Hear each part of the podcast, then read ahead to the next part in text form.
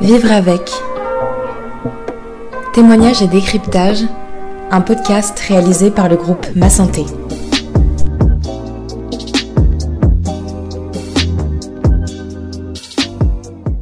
Bonjour à tous, je suis Fiona Guattieri, journaliste pour le groupe Ma Santé. Bienvenue dans ce tout premier épisode de Vivre avec, le podcast où la santé et le bien-être des jeunes sont au cœur de la discussion. Vivre avec donne la parole aux jeunes sur des sujets qui les concernent avec le regard d'un professionnel de santé pour éclairer sur ces problématiques et donner des solutions. Ces derniers temps, la parole s'est libérée autour de la santé mentale, notamment chez les plus jeunes. Et ce n'est pas pour rien. 20% des 18-24 ans ont déclaré avoir déjà vécu un épisode dépressif. C'est ce qu'a révélé une étude de Santé publique France sortie au début de l'année 2023. Et aujourd'hui, nous allons justement parler dépression, mais surtout crise d'angoisse. Terme très utilisé par certains, mais très incompris par d'autres. Les crises d'angoisse ou troubles paniques sont imprévisibles et extrêmement difficiles mentalement et physiquement pour ceux qui en souffrent. Aujourd'hui, Héloïse Guérin, psychologue, va nous éclairer sur ce trouble, mais dans un premier temps, la parole est à Clémentine, 23 ans, qui est passée par là. Elle va nous expliquer ce qu'il se passe dans sa tête et dans son corps lors d'une crise d'angoisse, comment ça l'a impacté et tout son parcours pour s'en sortir. Vivre avec des crises d'angoisse, un podcast de ma santé, réalisé par Fiona Guattieri.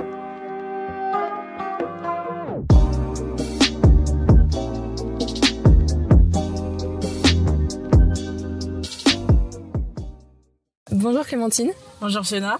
Merci beaucoup déjà d'être présente, d'être portée volontaire pour cet épisode de Vivre avec. Aujourd'hui, on va parler angoisse principalement et euh, aussi un peu dépression.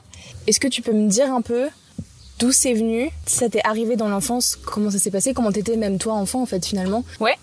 Euh, du coup, euh, moi, ça a commencé très très jeune. Je pense que ça a commencé quand j'étais à l'école. Et en fait, euh, c'est les premières fois. C'est en fait, je me souviens que je pleurais dès que ma mère me laissait à l'école ou mon père, mais des grosses grosses larmes. Et en fait, impossible à calmer. Ok. Et je, même moi, je, je savais pas forcément pourquoi parce que ça se passait très bien à l'école. J'avais des copines, une maîtresse super. Je m'en souviens pas. Je sais juste que au bout d'un moment, c'est parti. Jusqu'à ce que je sois en seconde, non, en première, première, au lycée du coup. Ok. Et euh, en fait, je suis partie euh, en échange scolaire pendant un mois en Italie. C'est arrivé là-bas, euh, j'ai j'ai fait des crises d'angoisse sur crises d'angoisse pendant plus d'une semaine. Je devais y rester un mois. Et finalement, ma fin de voyage s'est bien passée. Euh, je dirais pas que j'ai eu zéro angoisse jusqu'à la fin de voyage, c'est impossible, mais euh, Mm. mais j'ai réussi quand même à, à finir mon voyage, donc ça j'ai été très très fière de moi. Est-ce qu'aujourd'hui tu as réussi à identifier, euh, vu que c'est revenu à partir de ce moment-là, est-ce que tu sais qu'est-ce qui a déclenché? Est-ce que c'était le fait d'être euh, dans un pays étranger, dans un milieu totalement inconnu, loin de ta famille Est-ce que tu sais euh, J'ai jamais j'ai jamais su en fait Ouais. quelles étaient vraiment les raisons, est-ce qu'il s'était passé quelque chose, euh, quoi que ce soit, j'ai longtemps cherché. Les crises d'angoisse se déclenchent notamment avec le changement pour moi. Ok. Le changement et euh, quitter ma famille. Je pense que euh, je suis quelqu'un de très famille, très attaché à ma famille. Donc je, je les définirais plutôt comme ça cette angoisse là. Et euh, tu disais justement qu'une fois rentré d'Italie, ça a été compliqué pour toi. Ça l'a été pendant un certain temps. Si tu devais, par exemple, expliquer à quelqu'un, même si encore une fois, hein, les crises d'angoisse, c'est hyper propre à chacun, chacun le vit différemment, sous des contextes, sous des formes différentes, mais si tu devais un peu expliquer à quelqu'un de A à Z, euh, t'es là, enfin, tu, tu vois, tu vis le moment jusqu'à ce que l'angoisse monte et la, la, la- le pic et jusqu'à ce que ça redescende. Si tu devais décrire un peu toutes les étapes, comment tu le ferais à quelqu'un qui, au final, ne comprend pas vraiment ou, si- ou a du mal à s'imaginer? Alors je pense que- pour moi, hein, puisque je pense que c'est très personnel, Mm, mais euh. Je vais prendre une situation par exemple comme si j'allais à une soirée. Ok. Parce qu'en grandissant à cet âge-là, au lycée, c'est la période où on commence à faire des soirées Mm. et ça a été notamment beaucoup, beaucoup le cas pour moi. Déjà, la question de je veux y aller ne se posait pas. En fait, tout le monde y allait, donc il fallait que j'y aille. C'était vraiment je, je dois y aller. Du coup, je suis plutôt, enfin, dans ma tête, je me contrains à y aller. Mm. J'appréhende du coup d'y aller parce que c'est même plus une. Je crois que j'en ai pas envie sur le moment, mais je je me force à y aller. Donc je commence à appréhender la soirée en me disant et si je fais une crise d'angoisse, comment je vais la gérer là-bas? Les gens me connaissent pas sous cet angle-là. les gens ne, ne, savent pas forcément ce que c'est. Je sais pas ce que c'est non plus. Et du coup, accumulation de pensées euh, négatives, ça fait que en fait, euh, je déconnecte un peu de ce qui se passe euh, réellement. On va faire une image, mais je l'imagine comme une sorte de grosse boule que j'ai au niveau de la gorge à peu près. Ok.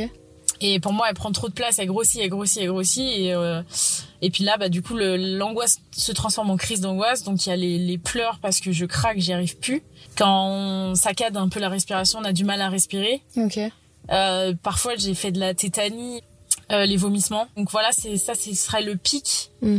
Quand on arrive à ce stade-là de la crise, euh, généralement, il y a un pic. Donc, bah, on attend que ça passe. Hein. On fait avec. J'ai de la chance parce que du coup, bah, j'avais commencé à être suivie par une psy qui m'a assez rapidement conseillé d'aller voir mon médecin pour demander des anxiolytiques. Donc c'est aussi comme ça que j'ai appris à gérer mes premières crises d'angoisse en tout cas. Ok.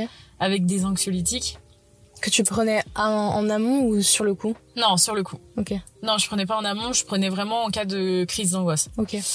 Du coup, bah, on prend un anxiolytique et ensuite on se met au lit et en fait, l'anxiolytique fait effet. Du coup, on, en fait on se sent pas apaisé mais juste le corps est tellement fatigué par après une épreuve comme ça que en fait on s'endort et le matin on se réveille et on a la boule au ventre. Euh, on se dit ben en fait j'aurais pu y aller à la soirée finalement. Euh, je sais que j'aurais été capable. Pourquoi j'y arrive pas? Pourquoi je suis différente des autres? Et il y a toutes ces questions là et en fait c'est un cercle vicieux parce que du coup toute la journée on est angoissé. Finalement euh, je vais pas mentir ça m'est arrivé de nombreuses fois de mentir au début à mes amis en leur disant que j'étais malade ou on, mm. entend des, histoires pour euh, pour pas dire que j'étais en train de faire une crise d'angoisse parce que je pense qu'à cette époque-là c'était encore très très flou. Même moi je savais pas trop ce que c'était. Ouais.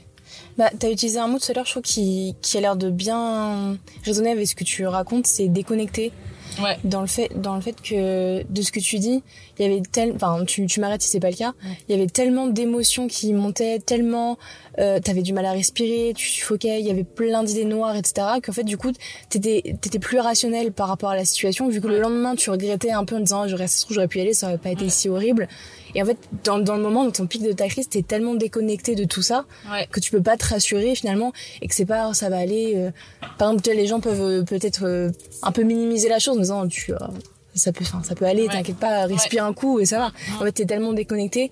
Est-ce que c'était compliqué pour toi d'en parler à ton entourage, proche ou non, de ces crises d'angoisse? Est-ce que t'étais à l'aise d'en parler avec ta famille? Est-ce que c'était des choses qui étaient comprises par tes amis? Comment, comment tu te sentais de parler de ça?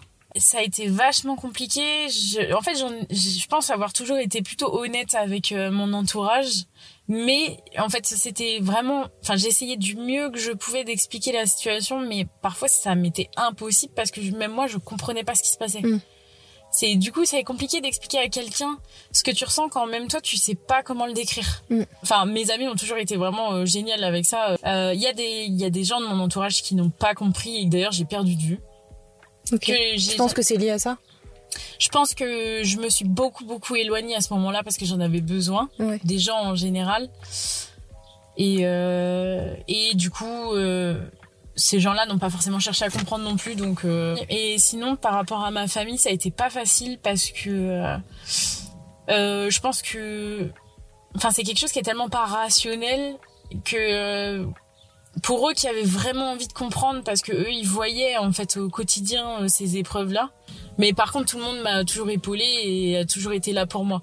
Euh, vu que c'est arrivé euh, de ce que tu me dis principalement de ton adolescence et début de l'âge adulte est-ce que tu avais le sentiment que ça avait des répercussions dans le sens où bah, là t'en as parlé de, des gens autour de toi que t'as perdu de vue peut-être des, des occasions que t'avais loupées est-ce que, est-ce que ça, ça a ajouté en plus une frustration? Je sais pas comment toi tu le tu Ouais, si, si, carrément. Ça, j'étais, j'étais vachement frustrée et j'étais en colère. J'étais en colère de pas pouvoir vivre la même chose que mes amis euh, vivaient.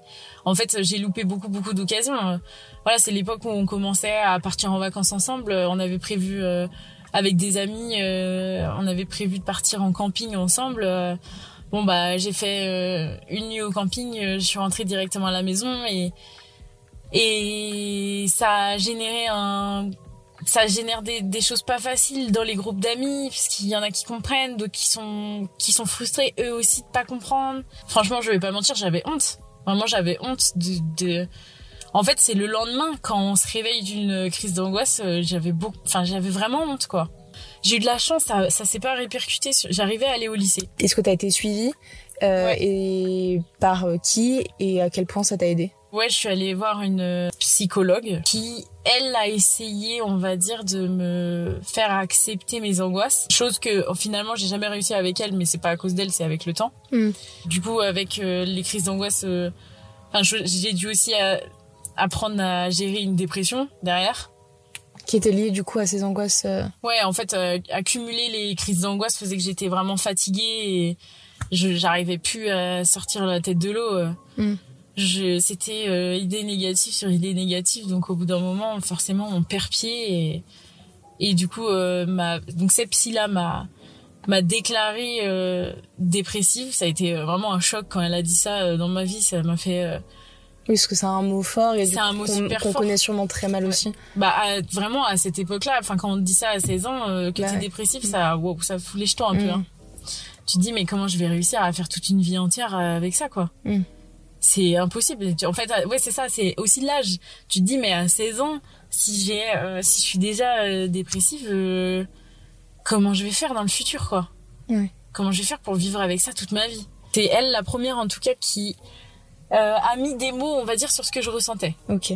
Elle elle m'a permis de comprendre ce qui se passait avec euh, des mots clairs et pouvoir mettre des mots sur ça, mm. en tout cas. Euh, je pense que je l'ai vu pendant bien deux ans à peu près.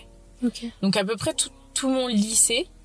J'ai senti que je stagnais un peu avec elle. Du coup, pour changer du tout au tout, j'ai décidé d'aller voir une hypnotiseuse. Je suis allée la voir pendant à peu près un an.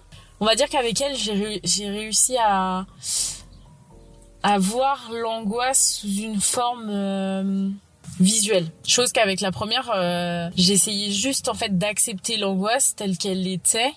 Et avec la deuxième, on a essayé de gérer cette vision de l'angoisse, on va dire. Mm. Parce que justement, quand, quand tout est pensé arriver, t'es, enfin, t'es perdu entre tout.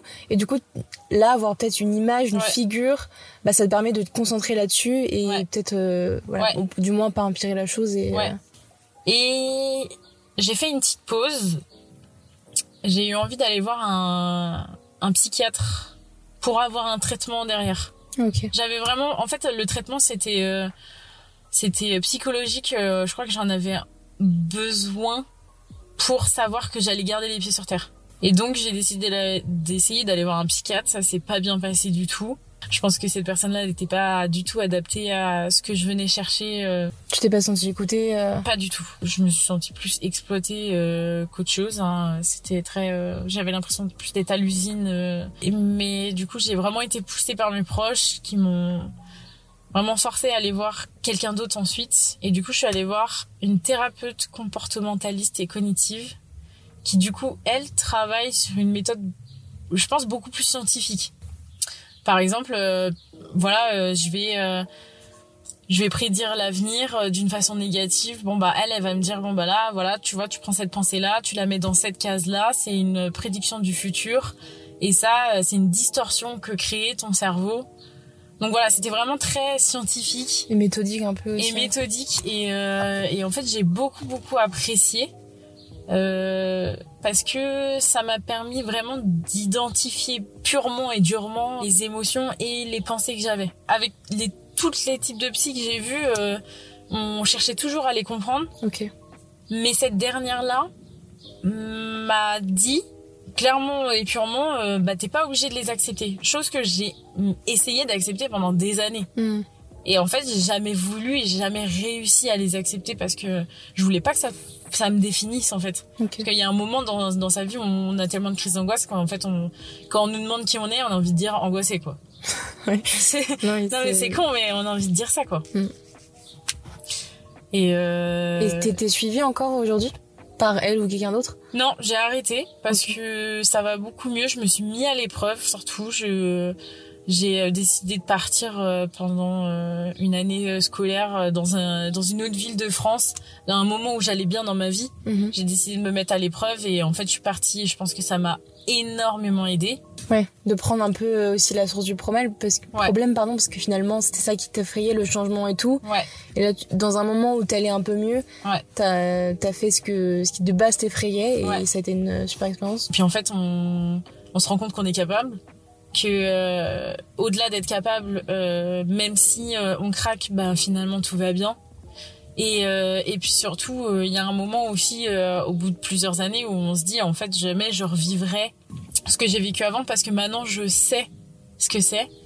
Je sais plus comment les aborder. Je pourrais jamais dire que je sais les maîtriser parce que c'est impossible. Et du coup, je sais d'avance que jamais je revivrai un pic comme j'ai vécu les premières fois. Ok. Parce que maintenant, je suis dans la connaissance. Qu'est-ce que tu voudrais dire, par exemple, si, si en face de toi, il y avait euh, toi euh, à 16 ans, par exemple, qui est revenu d'Italie et qui est justement en train de passer par toutes ces épreuves, T'as utilisé des mots très forts tout à l'heure en disant que c'est pas facile que quelqu'un te dise que t'es dépressive à l'âge de 17 ans. Toi qui es sortie de ce rendez-vous, par exemple, tu devais te sentir vraiment mal. Si toi, tu te voyais, si tu te projetais, tu, te voyais plus jeune, qu'est-ce que tu voudrais te, te, dire à toi du, du passé? Je vivrais pas ça toute ma vie je vais accomplir euh, plein d'autres projets et je vais y arriver euh, plus tard. Euh, j'ai envie de me dire ça, quoi. Oui, que t'es plus fort que tu ne le crois, quoi. Ouais, et que je, enfin, il y, a y a un avenir, quoi. Il y a une mm. perspective d'avenir. C'est, c'est ça que j'ai envie de dire à la, à la fille de 17 ans qui se disait, mais comment je vais faire toute ma vie, quoi. Mm. Je pourrais jamais vivre avec ça toute ma vie.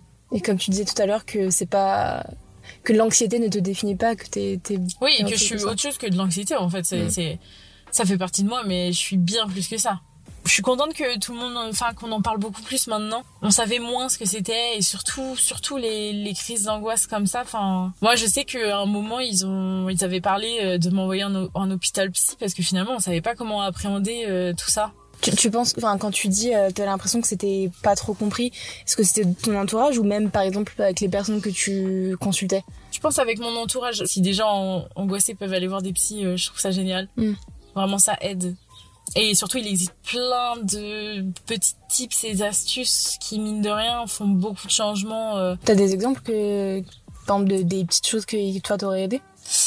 Euh, Ben, il y a plein de. Par exemple, si je parle de YouTube, il y a des YouTubeurs qui en parlent de l'angoisse. Euh, je peux citer Marine LB. En vrai, euh, j'adore regarder ses vidéos parce que, enfin, en fait, je je peux m'identifier à ce qu'elle dit. Et même Instagram, on peut voir beaucoup beaucoup de, de comptes où les gens euh, donnent leur témoignage quoi. Mm. Et en fait, savoir qu'on n'est pas tout seul et qu'on, finalement on est vraiment très très très nombreux. Oui, c'est ça. Là, tu as pris l'exemple de Marianne B, euh, qui est une influenceuse qui est sûrement euh, suivie par plein de jeunes qui eux-mêmes passent par le même type d'émotion. Et comme tu dis, c'est, bien d'en parler et il y a peut-être plus une ouverture ces dernières années. En tout cas, merci beaucoup Clémentine de t'être confiée à moi. Bah, merci. Encore merci.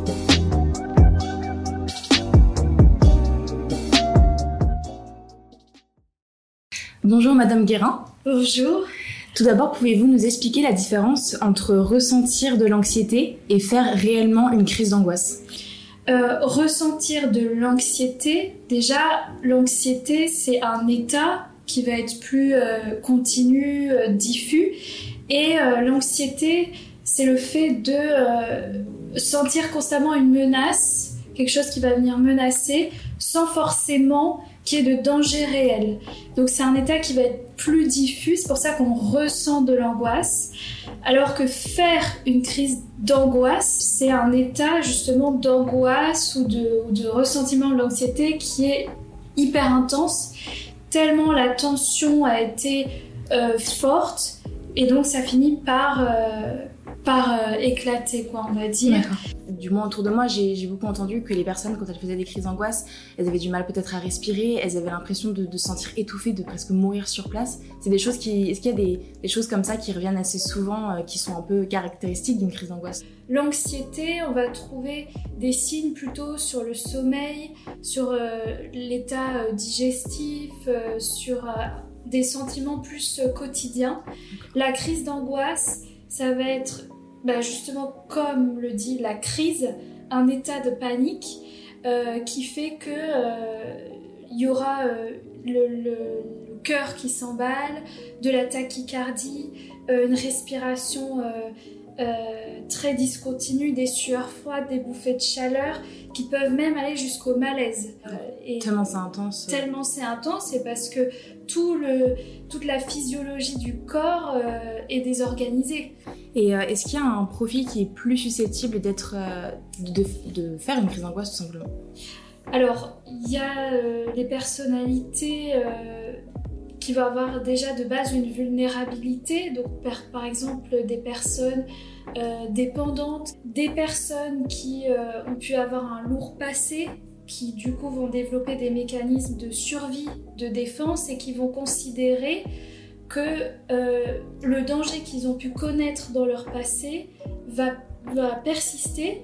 Euh, donc euh, c'est aussi des, par exemple, les personnes anxieuses ou tendance à faire des crises sont des personnes qui peut-être enfants ont été, ont grandi dans un environnement qui les ont pas sécurisés, c'est-à-dire l'extérieur, tout ce qu'on appréhende du monde est perçu comme menaçant.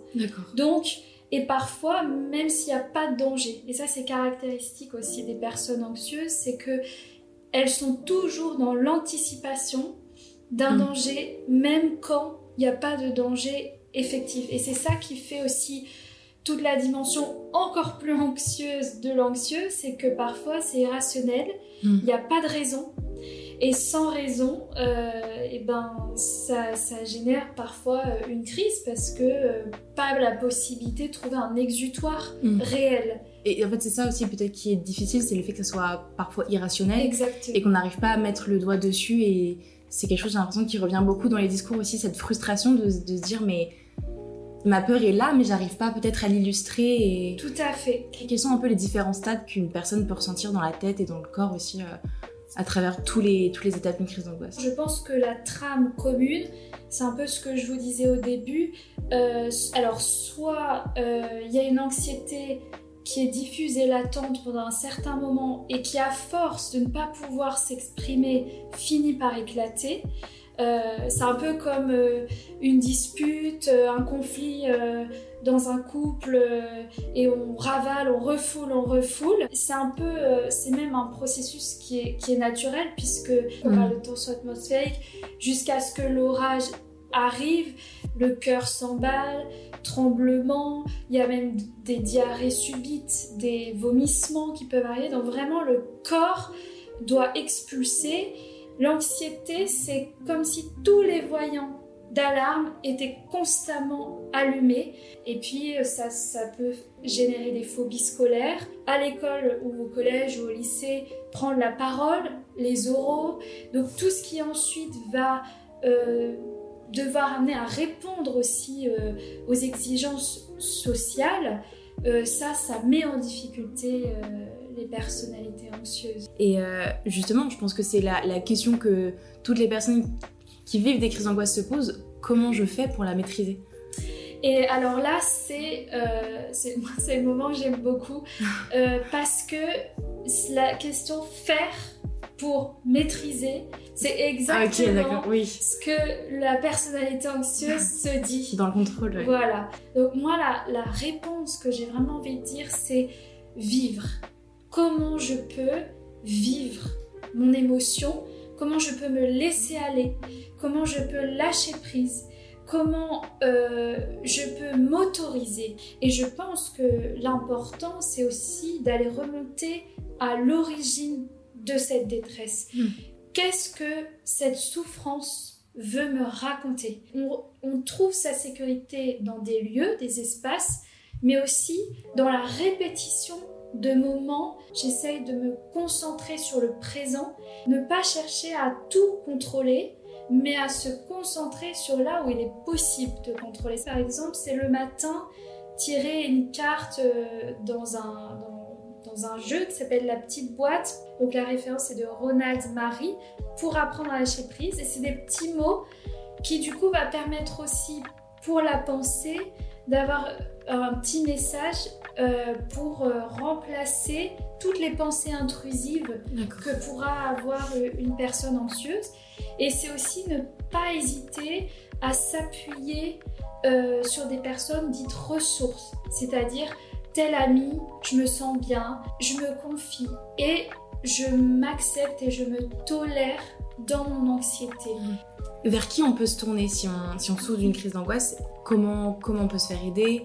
Parce que je suppose qu'il y a plusieurs professionnels de santé qui, qui peuvent être là pour les personnes, même si encore une fois, ça dépend aussi du, profil de la personne et des types de crises d'angoisse. Il y a différentes étapes. Si euh, l'anxiété est vraiment sévère, euh, je pense que la première chose à faire, c'est euh, de consulter un psychiatre, puisque les psychiatres sont des médecins qui ont la faculté donc de prescrire.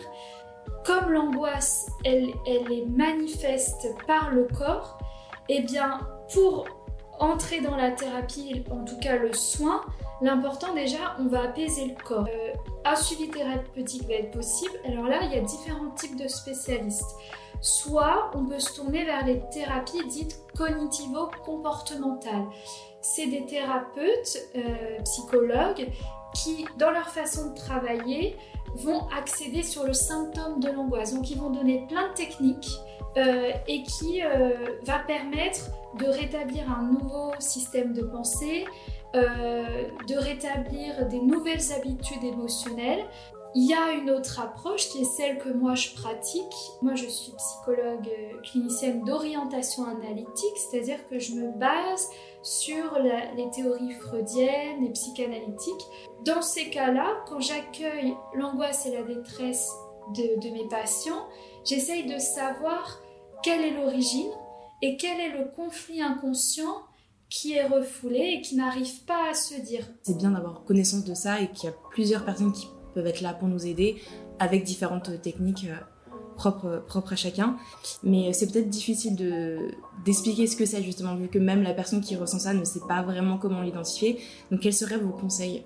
Alors déjà, si on est entouré euh, d'un environnement familial qui n'est pas apte à comprendre, ce sera de privilégier des rencontres et des, espaces, donc souvent avec des spécialistes ou par exemple des, thérapies alternatives comme la sophrologie basée sur la respiration, euh, des techniques de méditation, le yoga, le pilate, des espaces euh, qui sont euh, normalement sécurisants et empreints de bienveillance. D'essayer de lâcher la maîtrise et la volonté de vouloir faire comprendre, passer de je veux que tu comprennes à j'ai besoin de j'ai besoin euh, que tu m'écoutes, j'ai besoin euh, que tu accueilles, j'ai besoin que tu tolères. Et quand je fais une crise, si tu peux juste me tenir la main pour m'aider à traverser la crise, mais on pourrait vivre bien avec, hmm. vivre mieux en tout cas, je pense. Oui.